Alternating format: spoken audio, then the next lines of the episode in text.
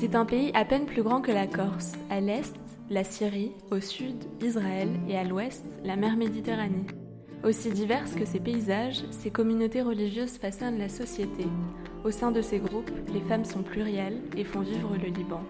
Dans un pays où la question de leurs droits gagne du terrain, nous sommes partis à la rencontre de femmes musulmanes, chrétiennes, druzes, athées, étudiantes, qui assument des responsabilités au travail, entreprenantes, engagées, piliers de la famille, passionnées, des femmes fières. Fières d'être une femme libanaise.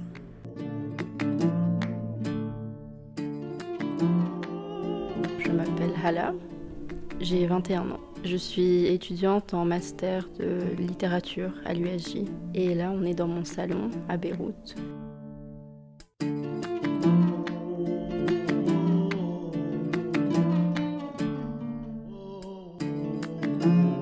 Femme du Cèdre. Un podcast de Maëlan Loaek et Pauline Weiss. Épisode 5. Hala.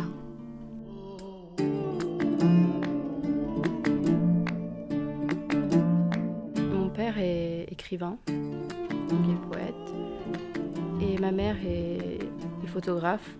Et du coup, ça a toujours été très important euh, à la maison, euh, la littérature, les arts. J'ai toujours su que je voulais faire du cinéma en fait. Et c'est comment d'avoir grandi dans une famille d'artistes? Je sais que c'était peut-être un rapport qui me semble quand même un peu différent parce que euh, je me rappelle quand j'étais petite, j'allais toujours avec ma maman prendre des photos des maisons abandonnées. Euh, elle, c'est son métier en fait, de, c'est son, son, sujet euh, de montrer Beyrouth avant et après. Ça fait des années qu'elle travaille sur ça.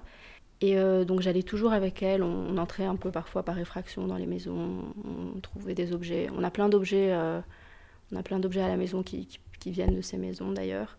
Et, et, du coup c'est un rapport peut-être un peu différent à l'art parce que c'est, un peu l'art des ruines et de la destruction et du coup par extension de la guerre. Et ça a toujours été des sujets dont on a beaucoup parlé. Donc euh, je trouve que c'est une grande richesse. Et moi, ça me plaît beaucoup. Ton papa, il t'a apporté quoi dans tout ça? Euh, Alors, mon père, il n'était pas très présent à la maison, parce que mes parents euh, sont plus ensemble depuis que je suis petite. Mais j'ai quand même le même goût pour la poésie que lui. Et ça, je sais que quand on se voit, on il me conseille des livres de poésie. Et, moi, vraiment, j'ai toujours aimé écrire de la poésie. Et euh, je pense que ça, c'est un truc que j'ai hérité de lui, en fait. D'où viennent tes parents? Ils sont libanais tous les deux ou ils viennent d'ailleurs? Euh, Alors, ma maman euh, est de mère syrienne. Donc, ma grand-mère maternelle est syrienne, mais elle a grandi au Caire.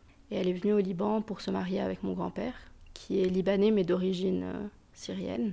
Mais euh, ma mère a grandi au Liban, mais elle passait ses vacances quand elle était petite euh, euh, en Égypte, beaucoup, parce qu'on a beaucoup de familles là-bas. Et mon père est, il descend d'une famille de réfugiés palestiniennes. Donc mon grand-père paternel est venu au Liban avec ses parents en 48. Et en fait, dans ma famille paternelle, il y a un grand, grand personnage politique qui est le premier à avoir fondé le mouvement de libération de la Palestine. Et du coup, c'est une famille qui est assez engagée euh, euh, contre euh, l'État d'Israël. Et, ma grand-mère est paternelle et libanaise.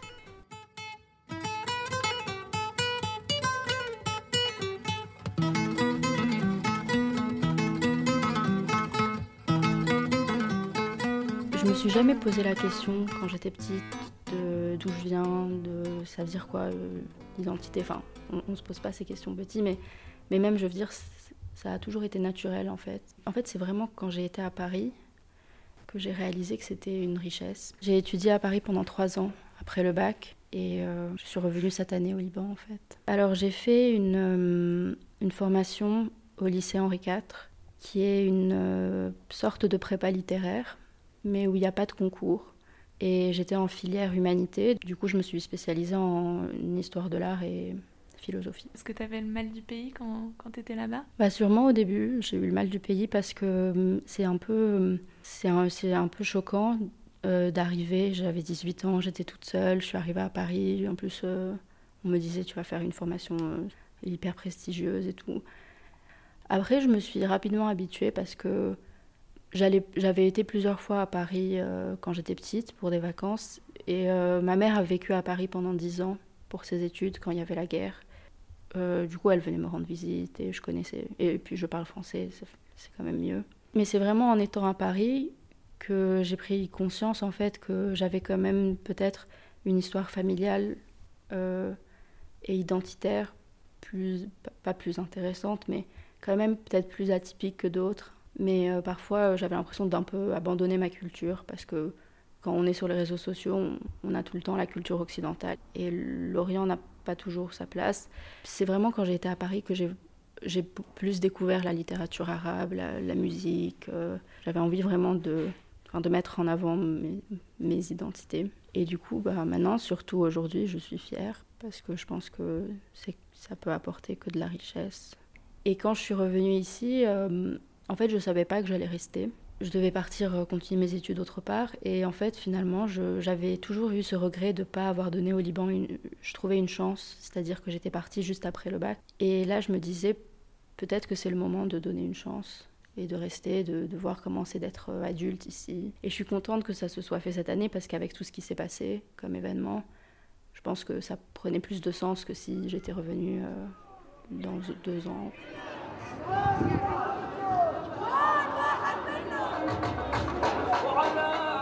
Ces événements, ce sont des mois de mobilisation qui ont soulevé le pays à partir du 17 octobre 2019. Comme déjà évoqué dans les précédents épisodes de ce podcast, une véritable révolte populaire s'est emparée du pays. Les jeunes, en particulier, se sont mobilisés contre le niveau de vie trop cher et la corruption.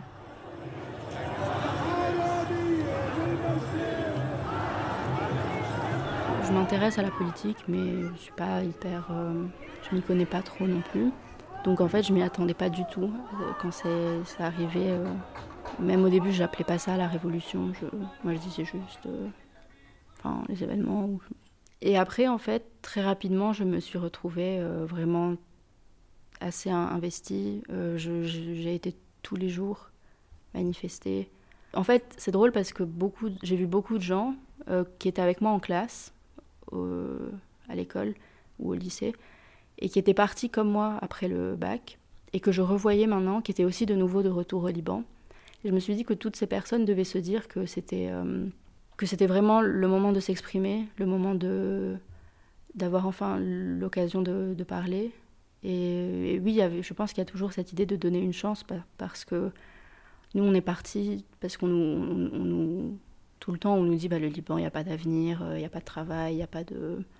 Et je pense que ce sont des réalités, mais en même temps, je pense qu'il faut essayer de se battre, même si ça peut paraître facile de dire ça, mais je pense qu'il faut vraiment essayer de, d'améliorer les choses, parce que si tout le monde part, euh, il va rester personne.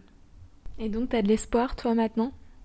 Bah, J'essaye d'en avoir. Euh, là, les, la tournure des événements, enfin, pour l'instant, il n'y a pas eu énormément de changements. Donc euh, je sais pas, mais j'ai envie de continuer à espérer parce que, parce que pendant cette révolution, j'ai vraiment vu qu'il y avait plein de Libanais qui avaient le, les mêmes attentes que moi.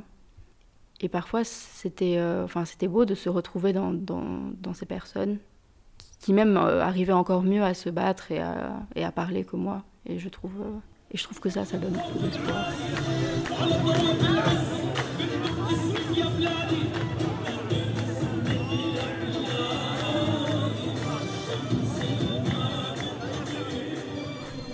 Verrais rester au Liban toute ta vie maintenant euh, Alors, j'aimerais finir mes études ici, je pense, enfin finir mon master. Euh, j'aimerais aussi repartir parce que moi, je pense que si j'ai des enfants, j'aimerais bien qu'ils grandissent dans un pays peut-être euh, plus sûr et plus. Moi, j'ai grandi et il y avait parfois des problèmes. On devait rester dans le couloir pendant quatre jours. On pouvait pas sortir. Pendant une semaine, on pouvait pas sortir. Euh, j'ai grandi dans une ville où il y a des chars militaires partout et en fait je me suis rendu compte après que c'était pas normal d'avoir des chars.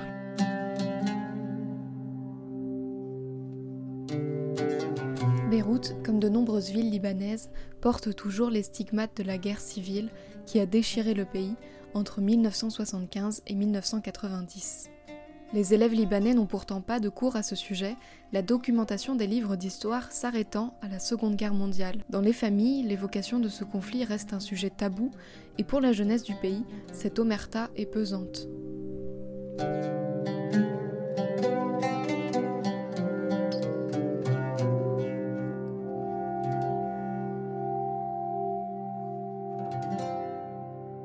La guerre du Liban, je pense que c'est un, grand problème parce qu'il n'y a aucune loi, aucune, euh, aucun livre qui parle de ça, enfin aucun livre d'histoire à l'école.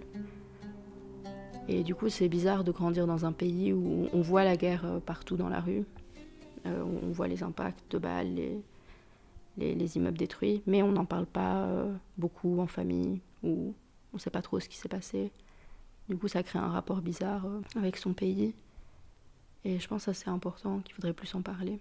J'aimerais, je pense, un un pays qui, qui a un meilleur rapport à son passé, qui, qui peut renaître sur des bases plus solides. C'est-à-dire que ça ne sert à rien de vouloir maintenant euh, avancer si on n'en a pas fini avec son passé.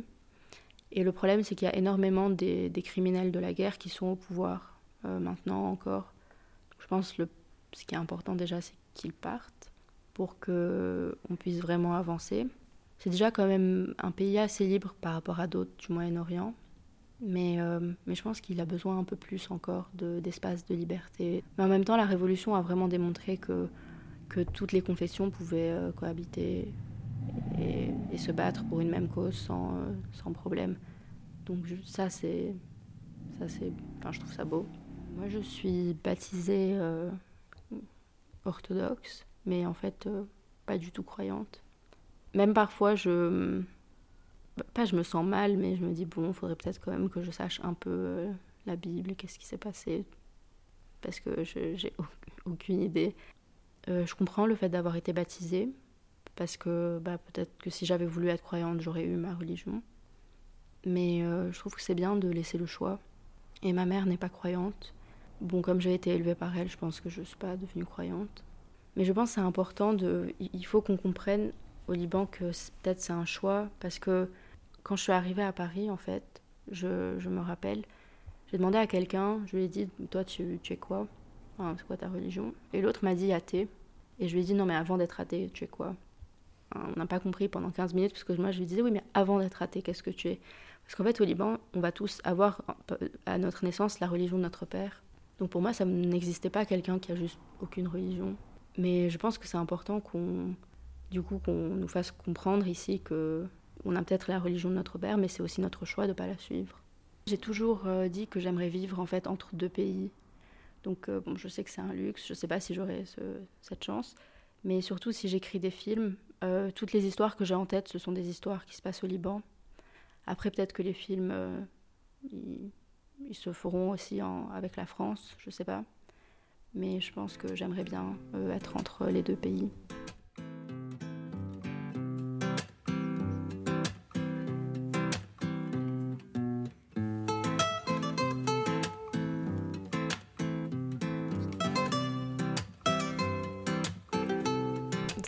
De quoi ces histoires euh, que tu as déjà en tête Alors, quand je les explique, elles paraissent toujours un peu nulles.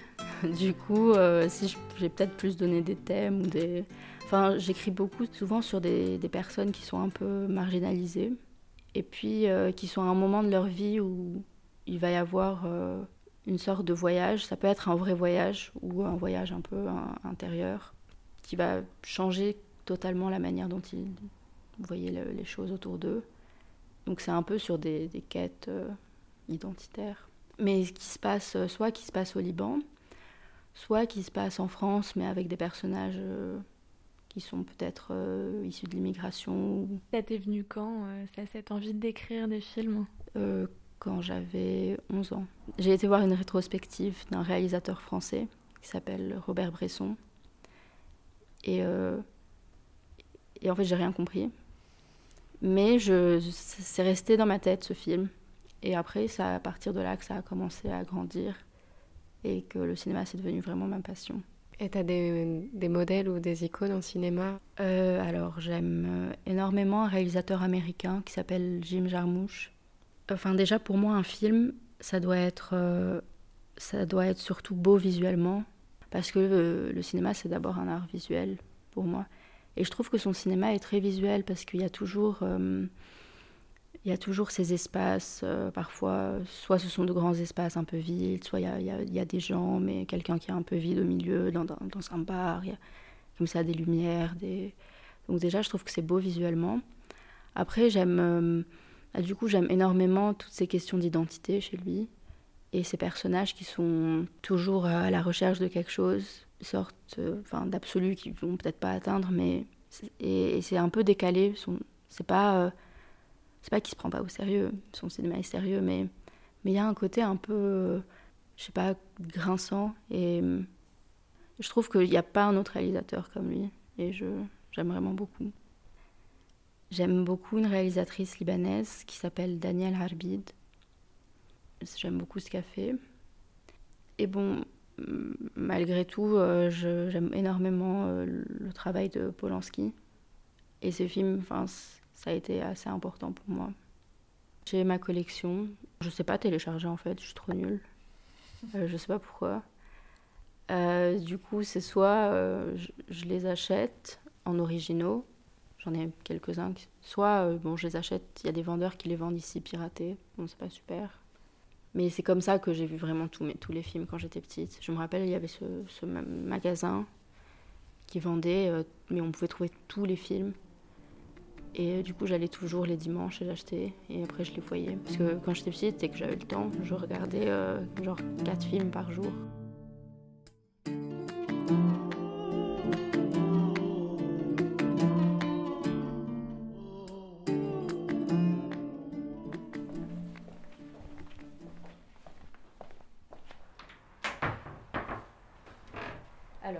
DVD, j'en ai beaucoup plus dans les armoires en fait. Et là, il y en a dans la vieille télé, qu'on a trouvé dans une vieille maison aussi. T'es à combien de DVD Bah en fait, si je vous montre, attendez. Bon, on voit pas trop, mais il y a tous ceux de là-bas, derrière. Mhm. Et encore là. Donc je pense qu'une fois j'ai essayé de compter, euh, mais je me suis, j'étais fatiguée au bout de 700 et quelques. Ok, j'ai vu que tu as autant des classiques euh, type West Side Story que des films avec euh, Tom Cruise. T'as un peu de tout. Effectivement, effectivement. En fait, quand j'étais petite, c'était toujours quand, quand j'ai commencé à aimer le cinéma, je suis devenue hyper euh, intello, de... intello chiante à... à, 12 ans. Du coup, j'étais là, ouais, si vous regardez pas ce film, je, je vous parle pas, machin. Et ma soeur, elle aimait pas les mêmes films que moi, ma grande soeur. Et elle voulait voir des films plus, plus populaires. Et après, bah, j'ai commencé à accepter de voir des films. Euh. Et en fait, je me suis dit même qu'il y avait des films euh, du genre, euh, moi, David Fincher, j'adore. Et c'est c'est maintenant quoi David Fincher mais je trouve ça trop bien c'est un peu horrible là ce que je vais te demander mais si ta chambre brûlait et que tu devais sauver qu'un seul DVD tu prendrais lequel? Je vais aller regarder ou un coffret allez bon allez Donc c'est l'intégrale de Jacques Demy. Oui. Bah j'ai j'ai tout vu. C'est le premier, premier réalisateur, j'ai vu tous ses films. Et en fait le coffret c'est c'est ma mère qui me l'a acheté euh, sur c'était une surprise. Et un jour je descendais et puis il y avait juste le coffret qui était posé devant l'immeuble et j'avais commencé à pleurer. Et, euh, et voilà, j'adore ces films.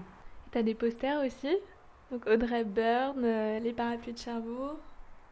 Alors les Parapluies de Cherbourg, j'aime beaucoup ce poster parce que c'est Agnès Varda qui me l'a offert. parce qu'en fait, un jour, j'étais à Paris et j'étais euh, avec ma mère et ma sœur. J'avais quel âge? J'avais 13 ans, je crois. Et j'étais fan de Jacques Demy. Et en fait, on savait qu'il y avait la boutique euh, d'Agnès Varda où ils vendent les films de Jacques Demy. Et en fait, dans la boutique, ils ont, ils ont mis. il y avait un panneau qui disait Si personne ne répond, allez à l'état à la rue d'en face. En fait, la rue d'en face, euh, c'est chez elle. Et on savait pas, ma mère et moi, donc on sonne. En fait, elle nous ouvre. Elle était en pyjama et tout. Et moi, je commençais à pleurer. J'étais là, non, Jacques Demy, machin. Et euh, bon, j'aimais bien Agnès Varda, mais à l'époque, c'était vraiment Jacques Demy. Et à ce moment-là, à Paris, il y avait l'expo Jacques Demy à la Cinémathèque. Et du coup, elle m'a offert ça et d'autres petites cartes postales et des trucs comme ça. Et euh, j'adore ce film en plus. J'ai surtout pleuré parce que je pleure beaucoup. Après, c'est ma mère qui lui a parlé. Et, euh, et, ma mère voulait que je prenne une photo avec elle, mais moi, je n'osais pas, donc j'ai dit non, non. Et puis ma mère m'a dit un autographe, allez. Je dis oh, non, non, rien. Mais, euh, mais je crois que bah, devait être contente quand même, parce que du Liban quand même, que j'avais 13 ans.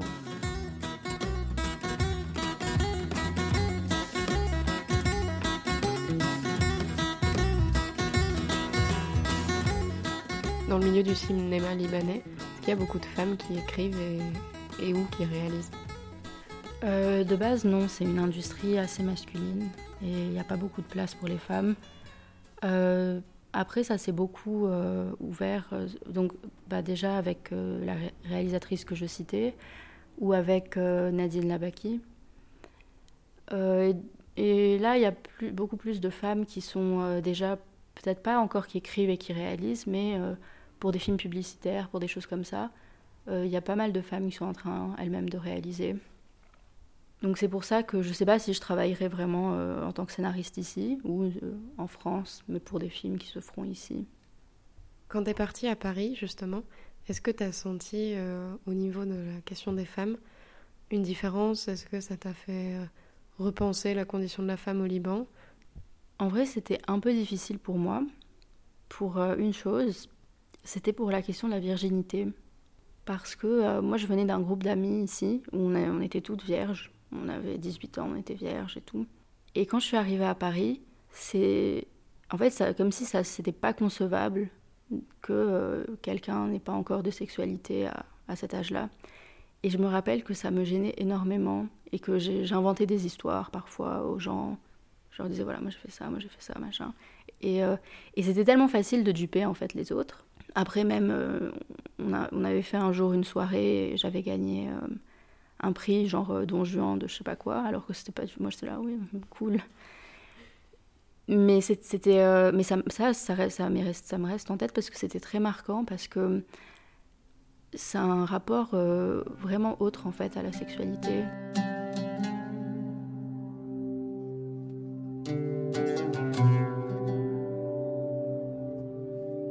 Dans une société où la religion est très prégnante, les mœurs restent assez conservatrices, notamment en ce qui concerne le couple et la sexualité. La coutume de la virginité avant le mariage tend à être de moins en moins respectée par les nouvelles générations, mais elle reste ancrée dans de nombreuses mentalités. Dans un pays où la structure familiale est forte, où on ne quitte le domicile de ses parents qu'au moment de se marier, Rares sont les jeunes filles qui, comme Allah, ont eu la possibilité de vivre de façon indépendante et d'être libres de leur fréquentation.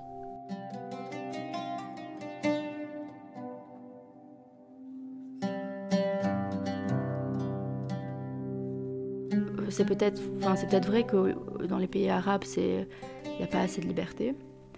Mais en même temps, c'est pas pour autant qu'il faut qu'en Occident, on, nous impose euh, une liberté dans le sens où moi vraiment j'ai senti qu'il y avait des gens qui me jugeaient ou qui se moquaient de moi. Ou... Donc je me rappelle, ça c'était un peu. Ça m'avait un peu euh, marqué. Après, je pense que en même temps, en France, on, parlait de choses dont on ne parlait pas euh, au Liban. C'est-à-dire que du, même de la question du plaisir ou de choses comme ça, je me rappelle. Euh, pour moi, c'était bah, de quoi vous parlez. Enfin, peut-être pas aussi caricatural, mais presque. Moi, avec mes amis ici, après, euh, je me rappelle, j'ai essayé de leur parler de même euh, de choses comme la masturbation, de choses comme ça.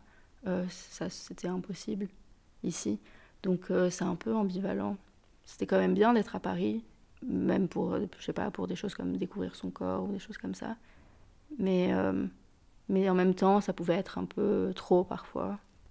Avoir été élevée au Liban en tant que fille, tu vois ça comment avec le recul? Je ne sais pas si c'était différent parce que ma mère euh, m'a toujours. Euh, enfin, elle a toujours été très ouverte et. Donc, oui, peut-être. Donc, si on compare avec la France, c'est moins. Mais, mais par rapport à d'autres personnes ici, moi, j'avais le droit de sortir, j'avais le droit d'avoir des amis garçons, j'avais le droit de, de, rester très tard euh, quand je sortais.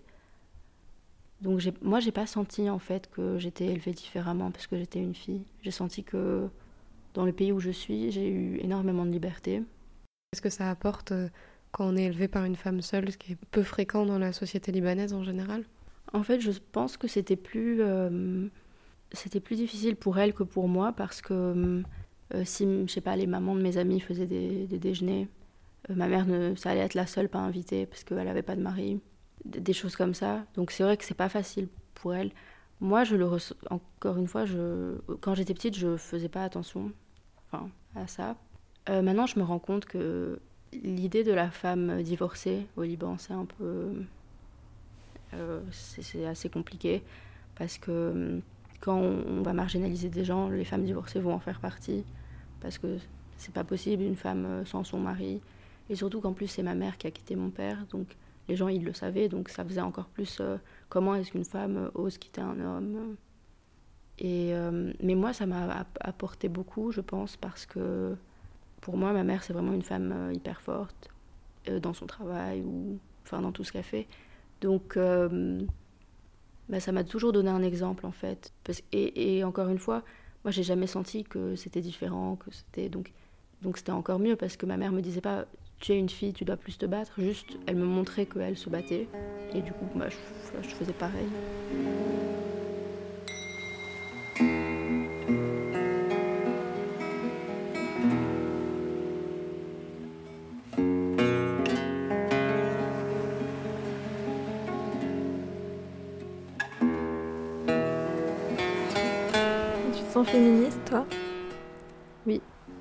Je pense que le, problème, c'est qu'on met beaucoup de choses derrière ce mot qui ne sont pas. Euh, beaucoup de gens disent euh, oui, mais les féministes, c'est trop dans l'extrême. Bah, Peut-être qu'il y a des féministes qui sont trop dans, les extrêmes, comme dans tout mouvement, il y a des choses dans les extrêmes. Mais je pense que c'est. Oui, c'est une, une, belle chose d'être féministe, en fait. Et je pense que, je pense que ma mère l'est, je pense que ma soeur l'est, je pense que plein de gens le sont, mais juste ont peut-être un peu peur aussi.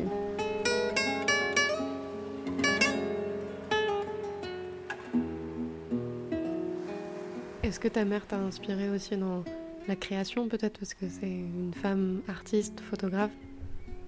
Oui, ça m'a vraiment montré une, résilience en fait et un courage. Je sais que moi je veux faire une voie qui est pas facile, le cinéma, mais c'est pas pour autant que je vais baisser les bras au premier échec. Moi je sais que pour réussir il faut travailler. Et, euh, même si il y a une personne dans la salle de mon film, euh, peut-être qu'un jour on, on comprendra mon œuvre, mais mais je pense que tant qu'on aime ce qu'on fait et que ça peut être utile, même si c'est à deux personnes, euh, je pense que c'est bien. Tu en discutes avec elle de ça et t'encourages? Oui, on parle beaucoup. Euh, elle m'a vraiment toujours encouragée à suivre cette voie. Quand j'étais petite, je voulais être médecin. D'un côté, elle était soulagée. Elle s'est dit, bon, bah, au moins, elle aura de l'argent, pas comme moi. Mais euh, d'un autre côté, je pense qu'au fond d'elle, elle se disait, bon, c'est bizarre quand même dans cette famille, euh, une qui va être médecin, plus je voulais être chirurgienne et tout. Et, en fait, quand j'ai commencé à aimer le cinéma, elle m'a toujours euh, enfin, encouragée, elle m'a toujours aidé à acheter les films que je voulais, euh, à lire les livres que je voulais. Donc elle, elle m'a vraiment aidé à nourrir ma passion. Je pense que c'est celle qui a le plus hâte de voir ce que je ferai si un jour je fais des choses. Si toi tu avais des enfants et si tu avais une fille, quels seraient peut-être les conseils ou les gestes que tu ferais en face d'elle, comme a fait ta mère? Bah, Je pense que hum, je lui dirais de, de jamais, dans n'importe quelle situation, hum, renoncer à quelque chose à cause du regard de quelqu'un ou euh, de ce que quelqu'un va dire.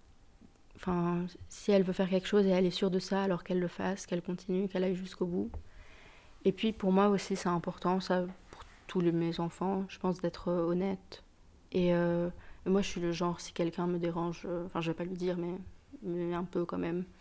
Et je pense que c'est important de, de rester honnête, parce que si on n'est pas honnête envers les autres, je pense qu'on peut pas être honnête envers soi-même.